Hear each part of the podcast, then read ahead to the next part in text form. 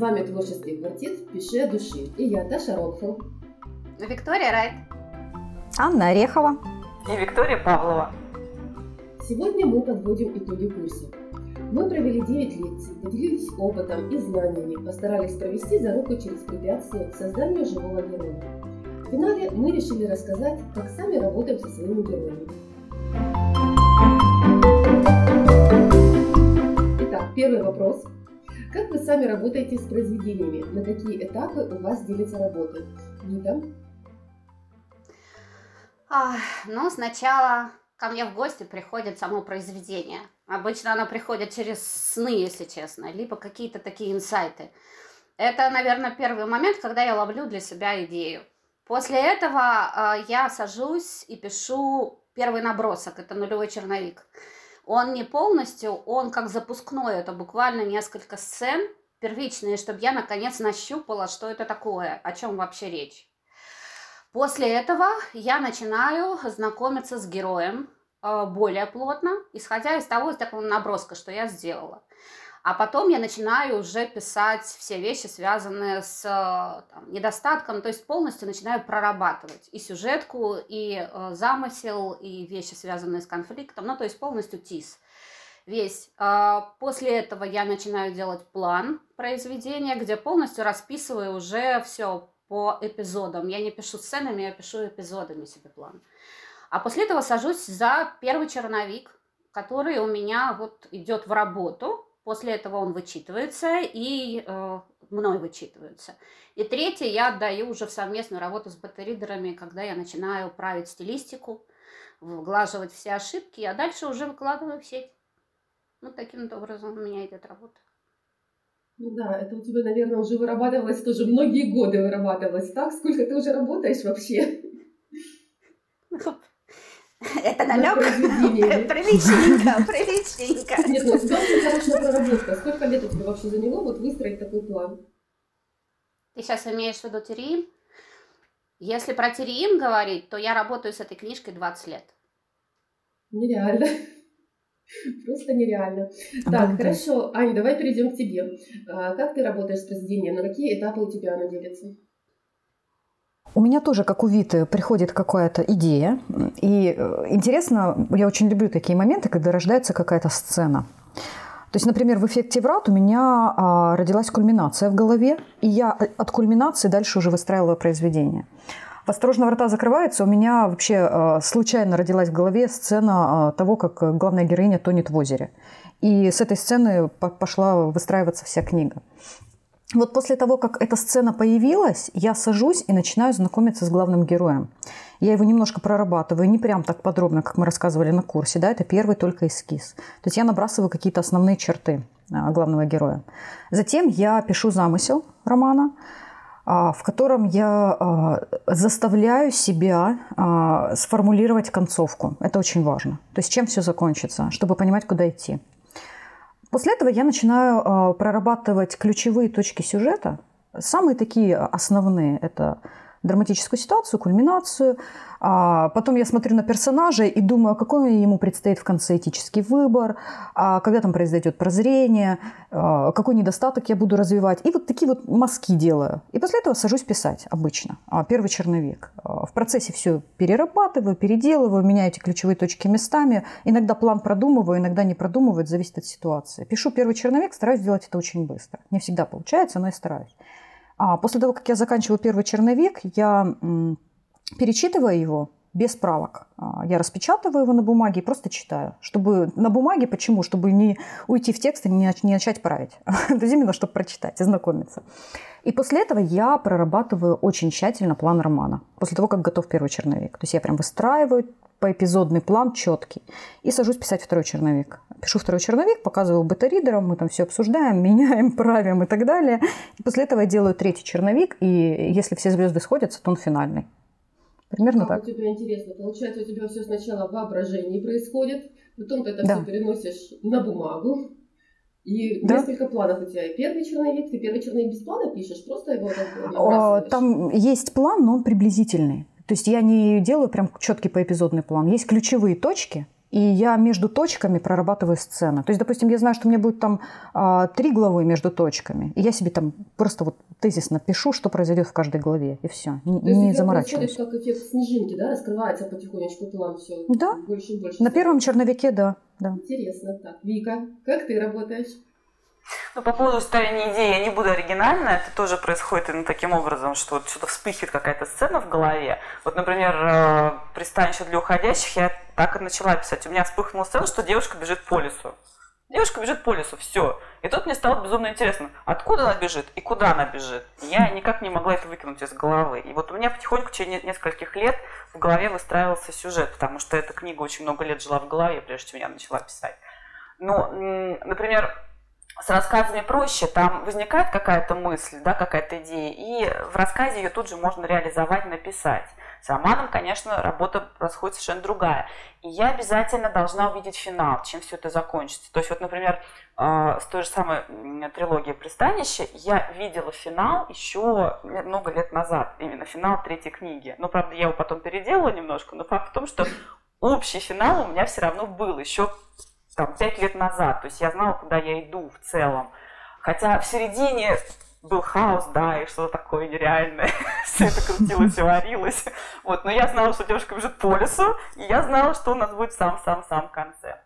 И именно из-за этого я начала и писать, потому что если я... У меня очень много идей в голове, каких-то вот таких сценок, которые я вижу, но я не вижу, куда они идут, поэтому я даже их писать не начинаю, потому что я понимаю, что если я не вижу финала, то это бесполезно. Это будет графомания, просто сажусь и ради ради чего-то там, не знаю, буковки зачем-то печатаю. Вот, должен быть обязательно финал. Но когда я работаю над самим э, романом, то в основном э, начинается все с написания первой, второй главы, когда я пока не очень понимаю, куда я иду. И у меня интересна такая манера. Я, э, ну, сам план мне писать тяжело. Я не могу писать план. Я проваливаюсь в сцену, когда я начинаю писать план. Я тут же в сцену проваливаюсь, начинаю, начинаю, саму сцену начинаю писать. Ну, как бы это непонятно, зачем это делать. То есть я так не делаю, ну, отвлекает. Поэтому я пишу какое количество текста, читаю этот текст, это для меня есть моя рабочая зона. Я внутри вот этого текста начинаю уже прорабатывать персонажей. То есть я читаю свой же текст, вижу, Интересно. где я ошиблась там с э, мотивом персонажа, с его целями, с его там какими-то чертами характера, с их взаимодействием там между собой, да. То есть я в этом своем тексте это вижу. Мне проще переписать сто раз, чем с нуля сразу написать идеально. И в итоге, кстати, текст, текст это моя такая вот, как бы, как это сказать, поле, да, где я играю в футбол и для вас, что, не знаю, неважно во все игры, какие удобно для метафоры представить. И я начинаю внутри текста работать, переставлять абзацы, главы, события, вот именно внутри текста. Так мне комфортно, так я понимаю уже. И уже когда у меня есть первый э, черновик, пусть написан не до конца, и уже внутри него я начинаю планировать. То есть мой текст и есть мой план, скажем так. Странно, наверное, но тем не менее. А, вот так я работаю. Ну, естественно, вычетка от бэтридеров мне тоже очень помогает, потому что иногда они задают такой нужный вопрос в нужном месте, и я сразу понимаю, ага, вот что здесь недоработано, и начинаю переделывать срочно, да, все, все простыню на 500 тысяч знаков, да, такое тоже бывает. Вот Мне вообще нравится твой энтузиазм, когда ты переписываешь свои романы, когда ты вообще не устаешь это делать. Мне так нравится, что ты постоянно хочешь сделать его всегда лучше. То есть, знаешь, у некоторых людей, наверное, вот э, переделка романа может вызвать ужас честно, то мне нравится, как ты всегда вот так берешься за это, прямо с головой окунаешься, такая, я перепишу все. А потому что мне нравится моя история, я фанатею от истории. Наоборот, я с ужасом думаю, что будет, когда я допишу третью книгу, и конкретно вот эту историю больше писать не буду. Я же тогда умру просто от страданий, от жестоких. Как, как? Так что нет. Будет очень круто. Найдешь новый герой. Да, либо ты напишешь еще четвертую книгу. Потому что появится еще одна бегущая девочка в лесу. Или мальчик. Это будет уже другая тогда книга. Пусть это будет другая книга. Нужно все делить. Другая, да. Паша, ну вот это, про себя-то расскажи. Мы любили свои основные работы, но они должны рано или поздно закончиться и начаться другая. Да, да. Хорошо. Ну, я тоже работаю сейчас над романом, над этим проклятым детищем.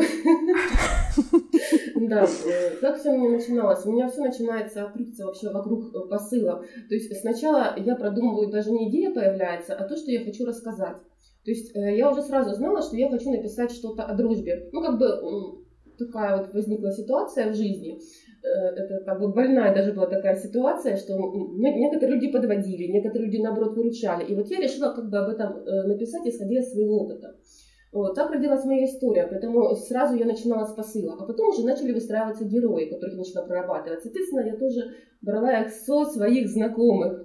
Эм, как бы это даже было легче. Потому что когда я только начинала, у меня еще тогда не было совершенно опыта в писательстве, то вот когда я брала с других людей, люди, когда были прототипом, вот, то это мне значительно облегчило работу. То есть сейчас, когда я его тоже э, посмотрела на него, э, начала его переписывать уже, уже сознанием дела, скажем так, сознанием теории, то э, роман стал преображаться. И точно так же я и сюжет уже прорабатываю, точно так же прорабатываются характеры персонажей. Э, то есть вообще очень глубоко это во всем погрязло.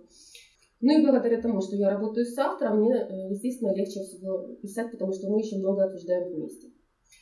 Ну а теперь пойдем ко второму вопросу. На каком этапе вы начинаете прорабатывать персонажей? Вита? А, ты знаешь, я сейчас застыла, потому что я, честно сказать, не помню, какой это будет по счету. А, сначала я с ним знакомлюсь, это получается в идее, меня заинтересовывает сам персонаж, потому что мне надо так, чтобы у нас сложилось определенное наше взаимодействие. Вот, а, это наше знакомство, да, а вот проработка как проработка, когда я пишу конкретно профайл, да, и он у меня там не маленький, как вы видели сами, это уже, наверное, этап четвертый, когда у меня более-менее есть э, вот эти вот побуждающие сцены, когда начался запуск. То есть после нулевого черновика я начинаю уже более глубоко разбираться с героем. Наверное, угу. четвертый это будет. Где-то так. Аня, как ты? Ну вот, э, если, допустим, брать э, Барселону под звуки смерти, там все начиналось э, с персонажа, все начиналось с вот этой вот проблемы со слухом, и, в принципе, наверное, а, самый первый этап у меня был это проработка персонажа. Но проработка именно недостатка, да, вот этой уязвимости героини, которая из физической перешла в психологическую. А, но я не видела ее внешности, я даже не задумывалась об этом особенно.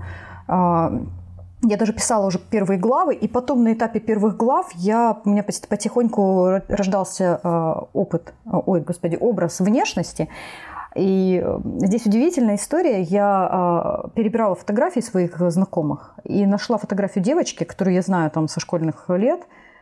И это Ника. Вот, и я на нее смотрю, и она у меня в профайл, сразу эта фотка занесена, я с ней пообщалась, объяснила ей, что я пишу с нее. У нее еще волосы такие кучерявые, классные. Мне так понравилось, я влюбилась в ее прическу.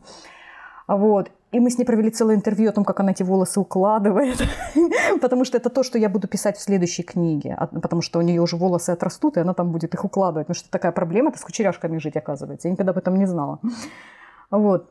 И тогда вот у меня на э, вот этом вот этапе проработки первого черновика а, родился визуальный образ. И потом потихоньку начали появляться другие персонажи. Вот здесь, наверное, интересный момент – это то, как работаю со второстепенными персонажами. Я начинаю его прорабатывать тогда, когда он встречается в тексте не раньше.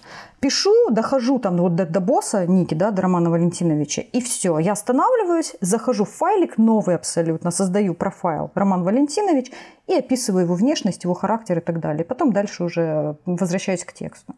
Вот как-то так, кусками. Вика, как ты прорабатываешь? Кстати, вот я не могу так по счету сказать, потому что у меня обычный этап достаточно пластичный, я по-разному делаю. В зависимости от самой истории этапы могут там сокращаться, увеличиваться и так далее. У рассказа, естественно, это все гораздо проще и быстрее проходит. Но вот интересно, что внешность своей героини из пристанища я вообще до последнего не знала. У меня когда уже, я уже когда писала вторую книгу, я задачилась ее внешностью, потому что у меня э, были фотографии тоже всех остальных основных героев а с ней я никак не могла этот образ ухватить. То есть я к тому моменту уже проработала ее недостатки, ее какие-то ее мотивы, ее цели, что она вообще хотела, как она с другими людьми общалась, матрицу отношений, все было. Но внешность я никак не могла поймать. И мне стоило прям больших трудов найти образ, который бы меня устроил. Вот не знаю, почему так. Но а, на самом деле именно проработка персонажа в плане мотивов и цели, она главе на третьей я понимаю, что если у героини не хватает мотивации, я главе на третьей понимаю, что я пишу фигню. Тогда я возвращаюсь обратно и начинаю переписывать, да, то, что я написала. То есть я понимаю, что я зависла. Вот у меня сейчас то же самое произошло с третьей книгой. Я дописала до 13 главы, и я поняла, что у меня не проработано в начале, потому что слишком медленно все происходит. А медленно почему? Потому что динамика не накоплена в начале, мотивы не так ярко выражены, как мне бы хотелось. И я вернулась, я переставила события местами, я часть из середины переставила ближе к началу, ну, по-другому, естественно, их там немножечко преподнесла, чтобы там как бы вот дать больше динамики, иначе получалась какая-то каша размазанная. Я не люблю, я люблю, чтобы был экшен, чтобы была динамика большая. Ну и побольше, конечно, убить кого-то. Кстати, да, многие писатели вот именно советуют переставлять э, сцены, даже вплоть до того, чтобы менять именно героем и менять там название книги постоянно, чтобы название. посмотреть на нее под другим углом. Но в итоге, в итоге из-за того, что я переставила эти события, у меня три героя умерли, не родившись. Очень было жалко их. Это нормально. Используешь следующие книги. Это не страшно. У меня таких, знаешь, мертворожденных. Тоже уже сборник. Да, жалко. Ну что поделать. Не пригодился. С проработкой героев, наверное, все обстоит э, все немножко сложнее. Они прорабатываются постоянно. То есть нет такого этапа какого-то отдельного, на котором они будут прорабатываться. То есть они постоянно у меня в процессе. Э, есть какой-то скелет, построения героя, то есть какой-то его характер, э, есть его статичная внешность, которая уже, допустим, не меняется. Ну, может там в процессе что-то произойти там с этой внешностью, допустим, незначительное, но так, чтобы читатель уже к ней привыкал, чтобы она не менялась. Потому что и так, когда много героев, людям все-таки сложно их запомнить бывает с самого начала. А, вот. Ну и получается, э, что э, я делаю? У меня что куча файликов. В каждом файлике тоже сразу создается э, имя персонажа. Там полностью все описывается, вплоть до их цитат, вплоть даже в этот файл я заношу даже сцены с ними какие-то комбинационные. Ну, получается, что таким образом, да, я работаю с ними постоянно, и вот даже уже конец книги, и хотя я даже уже и знаю, как этот персонаж может поступить, ну вот эффект неожиданности, э, когда персонаж, допустим, э, резко может поменять свою точку зрения, хотя при этом он, ну, как бы не поменяется, но вот может какую-то предпринять э, такую, может так поступить, что это будет неожиданно для читателя, вот так вот. То есть, если бы я его сильно не прорабатывала, то, может быть, я бы не смогла бы даже это придумать. Угу. Так, хорошо, давайте перейдем к следующему вопросу. Какой этап проработки персонажа для вас лично самый сложный, Вита? Самое сложное, но это когда у меня уже идут наброски, да, я уже сделала для себя первое знакомство, Uh, у меня сложились отношения с персонажем, скажем так, да, потому что я это так называю. И я начинаю uh, создавать uh, ну, все необходимые там, те же мотивы прорабатывать, да, я начинаю собирать его профайл, и я понимаю, что мне необходимо сделать арку, да, а мне он, например, когда герой, он мне в кайф именно со своими недостатками и с положительными вот со всеми, ну вот этой кашей, что у него есть.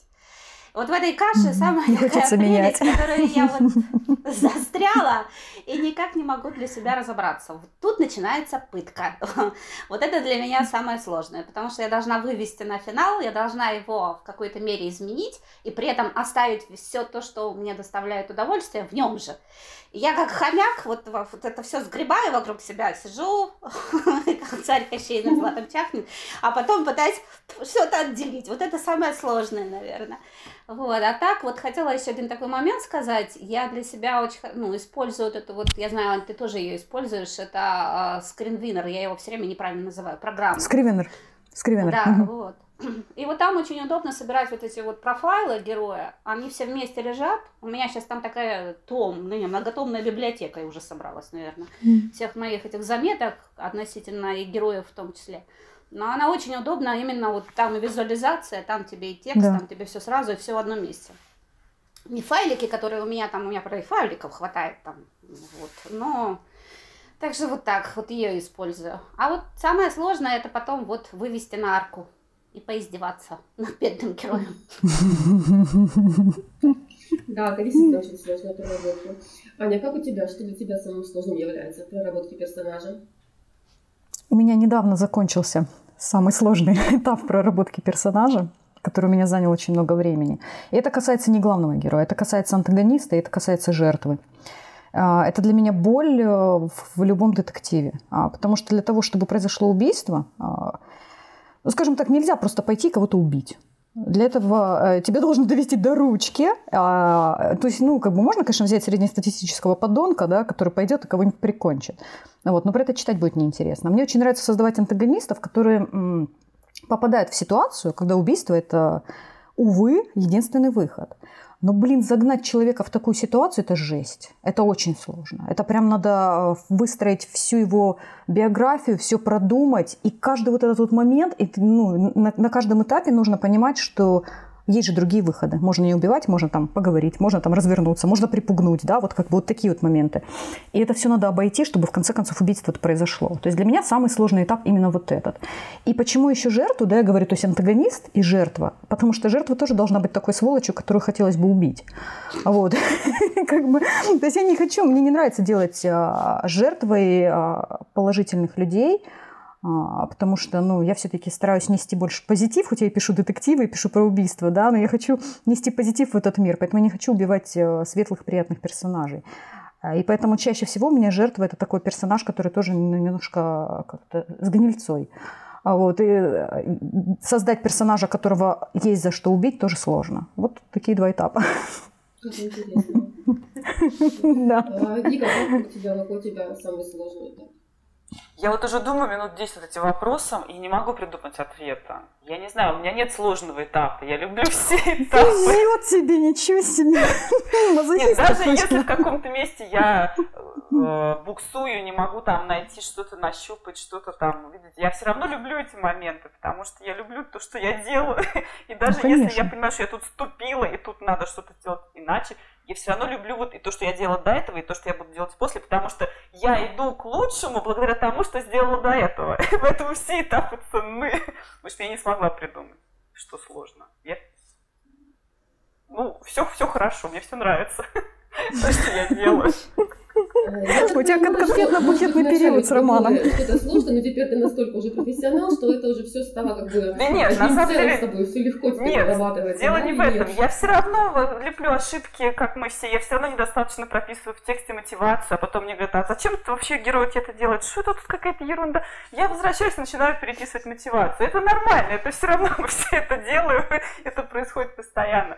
Но просто я не могу сказать, что что-то из этого сложно. Даже если вот совсем у меня ничего не выходит вот с первого, со второго, с третьего раза, то я потом возвращаюсь из пятого, с седьмого, с десятого, я это Я делаю. помню еще, если тебе что-то не выходит, ты это еще имеешь особенность вырезать, да? Помнишь, мы с тобой говорили? Ну, Что что-то не нравится, и ты раз и вырезала. Да, тогда я просто понимаю, что это не нужно было. Я это просто выбрасываю. Я сейчас вот убила Ну, трех героев и вырезала из второго черновика безумное количество сцен. И, в общем, да. Сколько удовольствия, да, когда говоришь о убийстве героев? Не, она их не убила, она их просто уничтожила как Уничтожила, личности, понимаешь? да, да, убрала, всё убрала в папочку хлам. То есть двух совсем, а одного настолько переделала в другого героя, что это уже другая личность, другой человек. Да, он будет делать Но здесь другие есть один нюанс. Один нюанс. Ведь сложно. Это не значит, что тебе это нравится или не нравится. Сложно. Конечно, да. Это этап, который требует большего внимания, и большего сосредоточения, там, количества Больше сил всего и всего. времени, сил. Да. Это не то, что нравится или не нравится. Нравится Если бы не нравилось, мы бы не писательство. писали. Вот именно. Нет, ну тогда, возможно, это середина, потому что у меня обычно, э, я всегда хорошо представляю себе начало и всегда представляю э, финал, да. Возможно, середина явля... относится вот как раз к тем сложностям, потому что я понимаю Ну, середину, жарко когда получается. я пишу.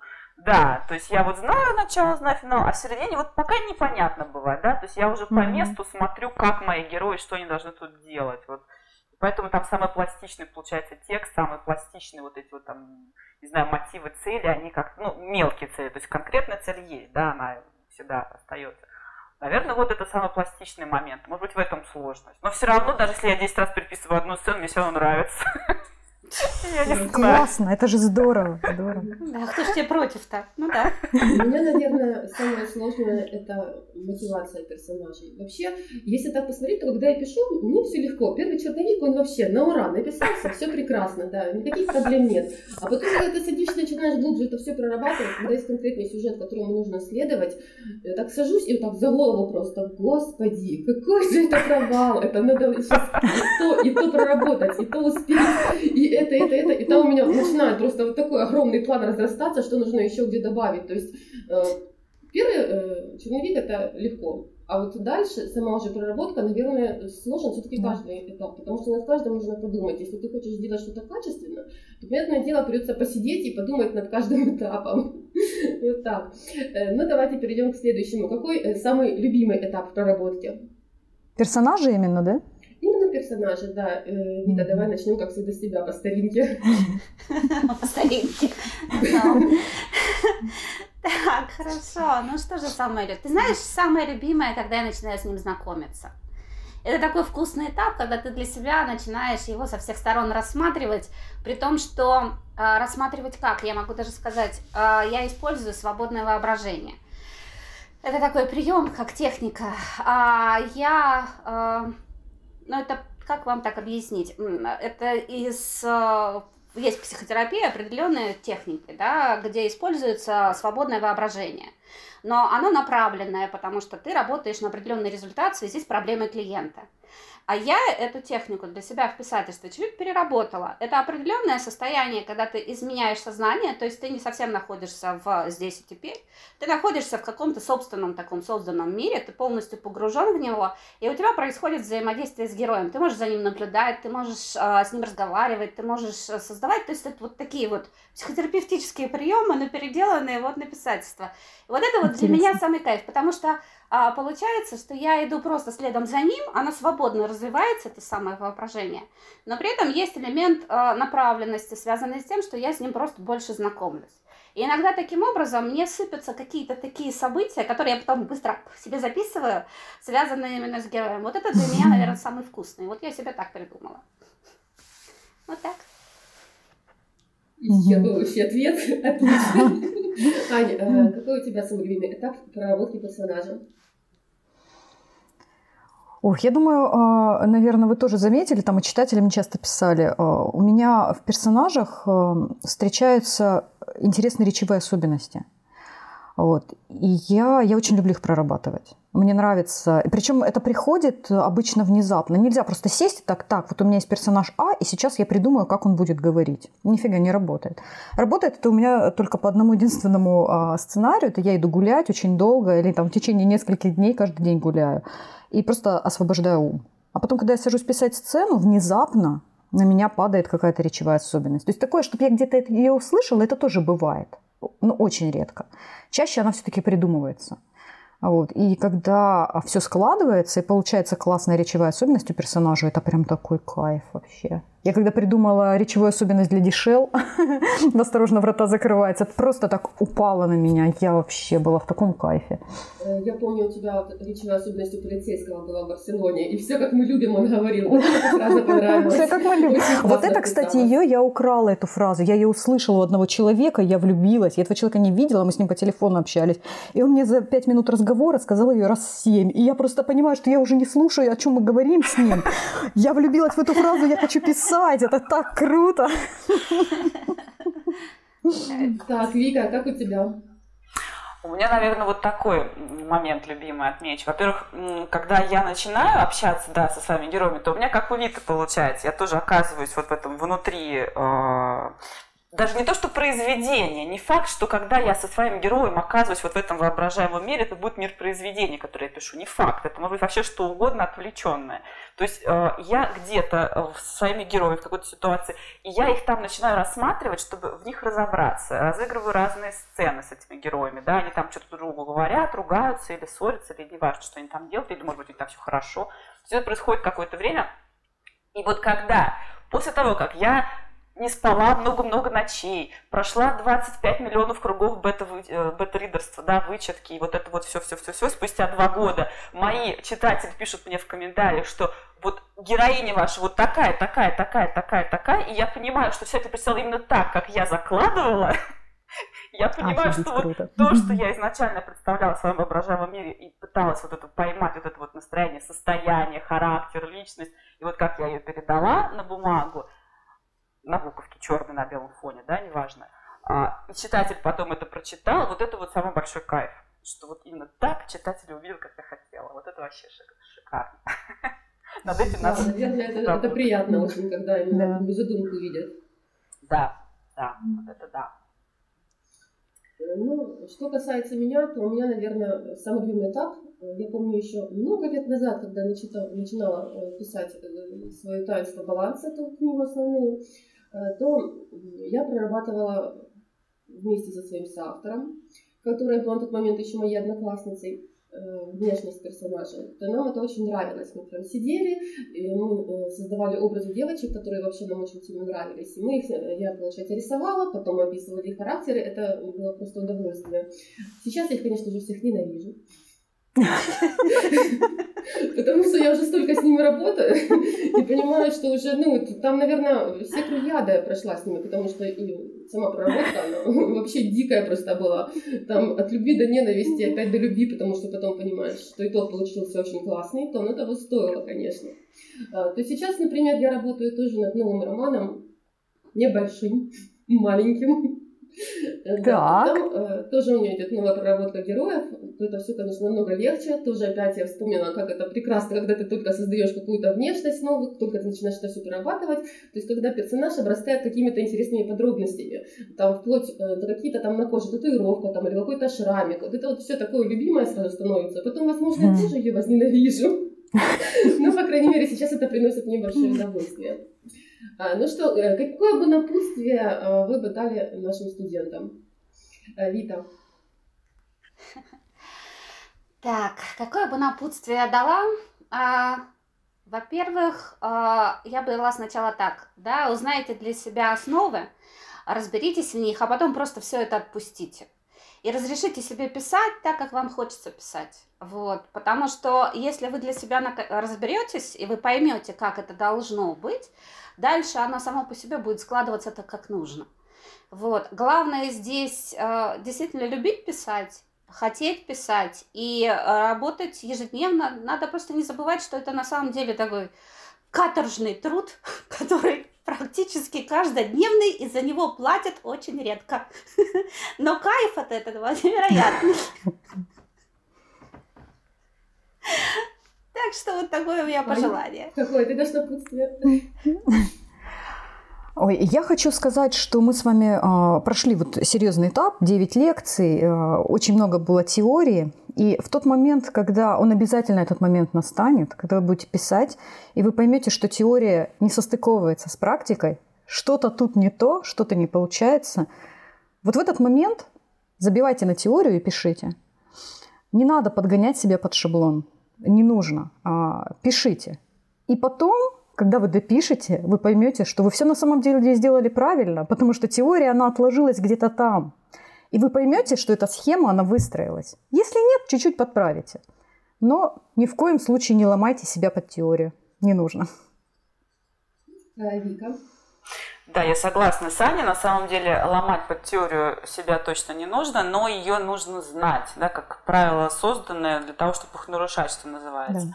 Как можно больше теории нужно себя впитать, потому что та, что вам нужна, она с вами останется, та, которая вам не нужна, все равно вы ее забудете, там как-то отодвинете и будете использовать только ту, которая вам полезна, как-то переработаете для себя. Но а, Сложно сказать. У меня сейчас спрашивают, можно ли научить писательству, да? То есть если впихнуть в человека все методики, какие есть, будет ли он писать лучше, если до этого у него получалось хуже? Ответ от вопроса нет. Тут невозможно заранее сказать. Может быть, можно научить обезьяну печатать двойной мир, может быть, нельзя, да? Мы не знаем. Но э, факт в том, что писательство это не вдохновение, это скорее просто ежедневный кропотливый труд. Вдохновение, оно только вот на самом первом этапе, да, когда к нам приходит да. девушка, бегущая по лесу, да, и так далее. А потом это просто кропотливый ежедневный труд. В общем-то, не бойтесь трудиться, не бойтесь работать над своим романом, над своим героем и персонажем. Да, я присоединяюсь ко всем пожеланиям. А, хочу сказать, что ребята отлично потрудились на этом курсе. А, были какие-то несостыковки, может быть, были какие-то ошибки. Все равно как человек, который наблюдал со стороны, вот за чатом, смотрел за выполнением уже всех домашних заданий, я могу сказать, что это была проделана очень а, большая, хорошая работа. И я очень надеюсь, что она поможет им и дальше, вот эти вот лекции, которые мы им дали. Надеемся также, что это поможет каждому участнику курса. Ну и тебе пожелаю, чтобы пишите, развивайтесь, вдохновения вам, успехов. Не забывайте следить э, за нами в Инстаграме, ВКонтакте и слушать подкасты. Э, Там мы делимся писательским опытом и лайфхаками. Пишите от души и до новых встреч. Пока! Всем пока. Пока! Пока.